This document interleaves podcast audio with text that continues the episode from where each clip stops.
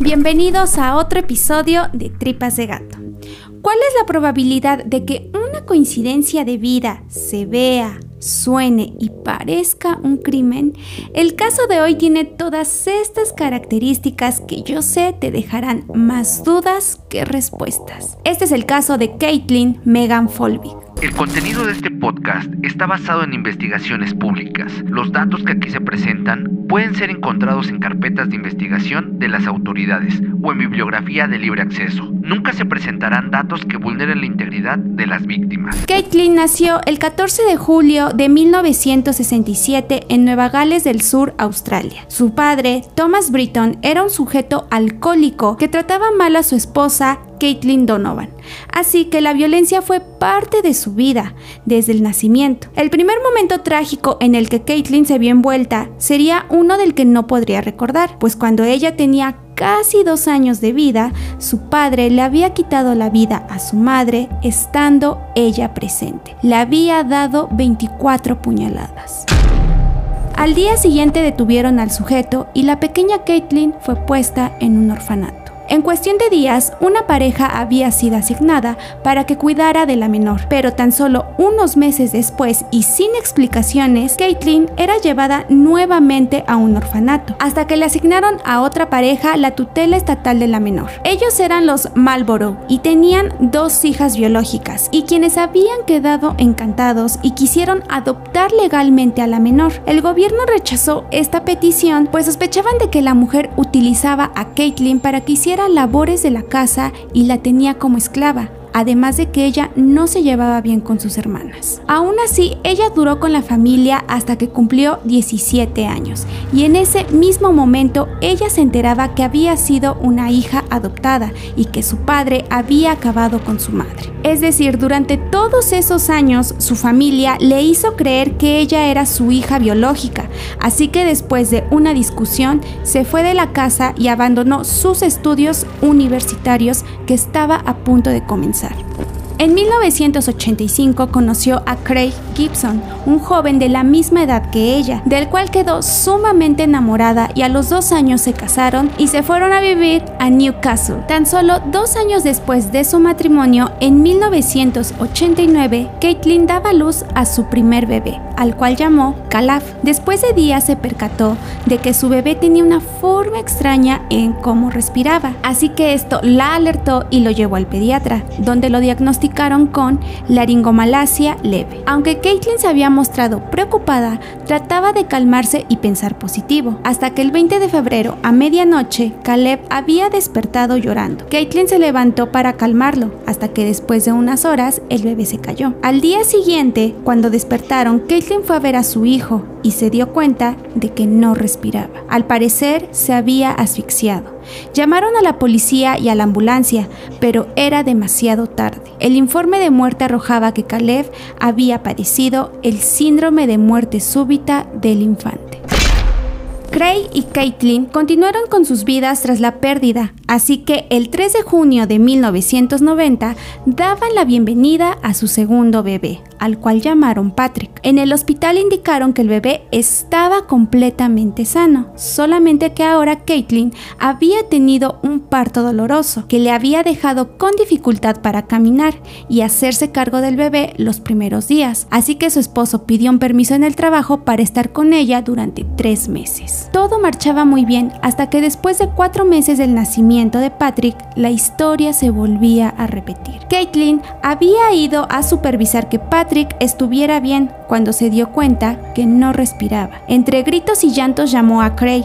Él corrió e intentó hacerle RCP hasta que la ambulancia llegó y lograron reanimarlo. Este episodio generó en Patrick daño cerebral, causándole epilepsia y ceguera cortical. Pero el 18 de febrero de 1991, el bebé volvía a tener otro episodio, del cual no pudo reponerse. Patrick había muerto. El informe arrojó que había muerto por obstrucción de las vías respiratorias derivado de la epilepsia.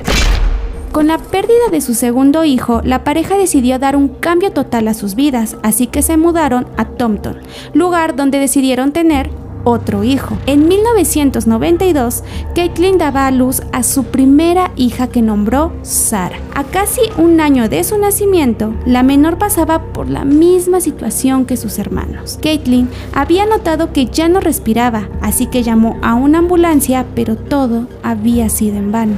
Sara falleció. El informe esta vez detallaba que la causa fue el síndrome de muerte súbita infantil. Así es, igual que la muerte de su primer bebé. Para este momento nadie sabía qué es lo que estaba pasando con esta familia, a qué se debían tantas pérdidas. Algunos vecinos y conocidos aseguraban que la relación de la pareja iba decayendo. Craig parecía ausente y enojado, mientras que Caitlin vivía sus duelos en silencio, lo que trajo problemas en su autoestima y sentir que no era suficiente para su esposo. La pareja, a pesar de todo, decidió intentarlo una vez más y volvieron a tener otro bebé, una niña nacida el 7 de agosto de 1997, a la que llamaron Laura. En cuanto llegó a sus vidas, la cuidaron y protegieron todo el tiempo. Era la única felicidad de la pareja.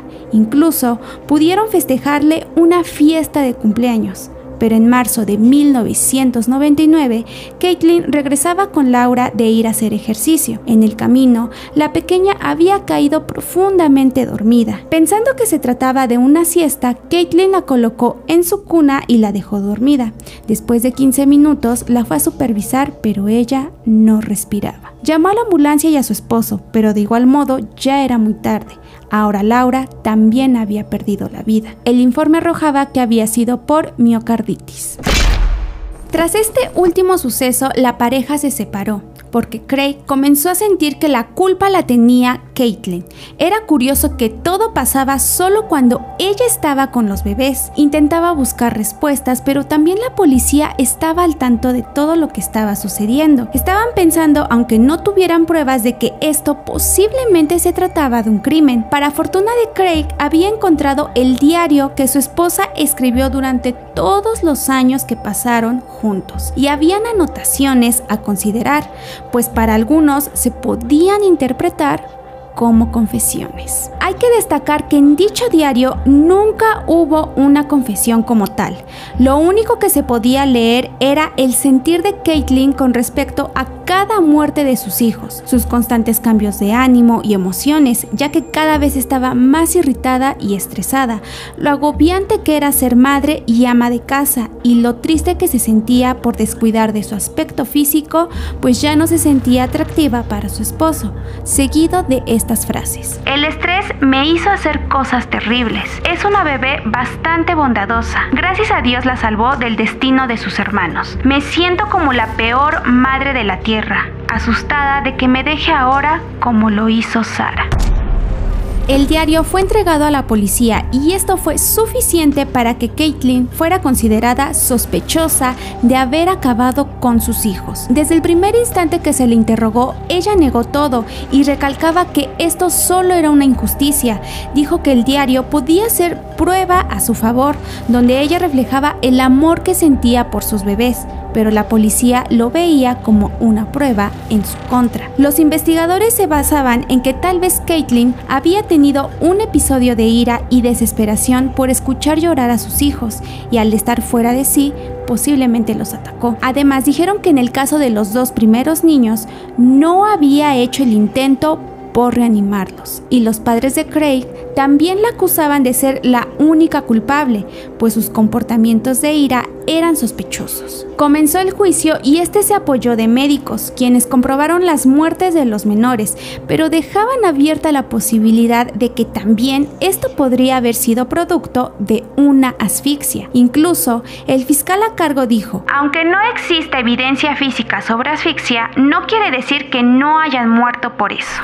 La defensa de Caitlin declaró que tales señalamientos no eran válidos, ya que ninguno de los menores presentó signos de violencia o haber sido maltratados con anterioridad. No había evidencia de que fuera una mujer violenta o sufriera de alguna enfermedad mental. La defensa de Caitlin añadió lo siguiente. La apelante no mató a sus hijos ni lastimó a Patrick Hubo explicaciones naturales para los eventos, como el síndrome de muerte súbita del lactante y en el caso de la muerte de Laura, la miocarditis. De hecho, la apelante era una madre cariñosa que, por ejemplo, siempre mantenía a sus hijos limpios y ordenados y estaba atenta a sus citas con los médicos. De hecho, muchas de estas entradas en el diario mostraron que estaba preocupada como madre y disfrutaba de serlo, algo que Craig y otros testigos notaron en varias ocasiones. No hubo una declaración directa de responsabilidad por muerte, y es comprensible cómo una madre se culparía a sí misma en la situación del apelante, a pesar de que ella no era responsable. El apelante parecía estar completamente angustiado cuando los oficiales de la ambulancia,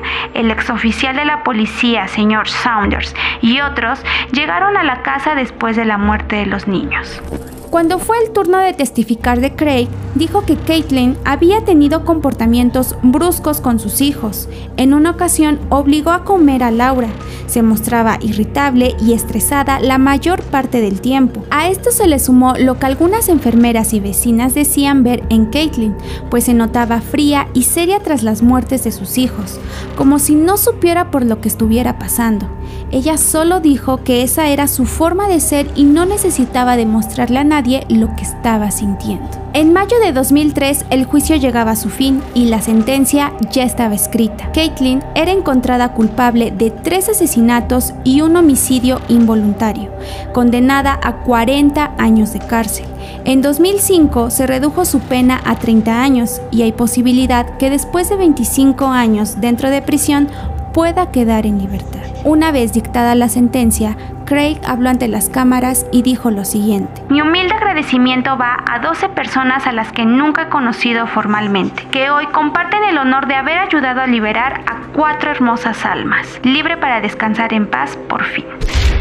Tras esta decisión hubo quienes juzgaron el sistema por cómo fue llevado el proceso, pues no era admisible que la culpabilidad solo se basara en un diario, que no mostraba ni siquiera una confesión. Y es que no se juzgaba si Caitlin era culpable, se juzgaba que ahora cualquier delito cometido se podía basar en pruebas sin fundamentos. Tiempo después, Caitlin habló y mostró su enojo, ya que consideraba un abuso que invadieran su privacidad y que sus escritos los malinterpretaran cuando ella solo se desahogaba, afirmando que algunos de estos habían sido manipulados a conveniencia de su esposo. En palabras de Caitlin, ahora me enfrento a ser la mujer más odiada en este momento y las amenazas de muerte son una consideración real. Con respecto a que no mostraba sentimientos, dijo lo siguiente. No habría sido útil en mi propia defensa. Puede que llegue el día en que sea el momento de liberarlo todo, pero hasta que termine mi batalla para limpiar mi nombre y reputación, ese día aún no lo es.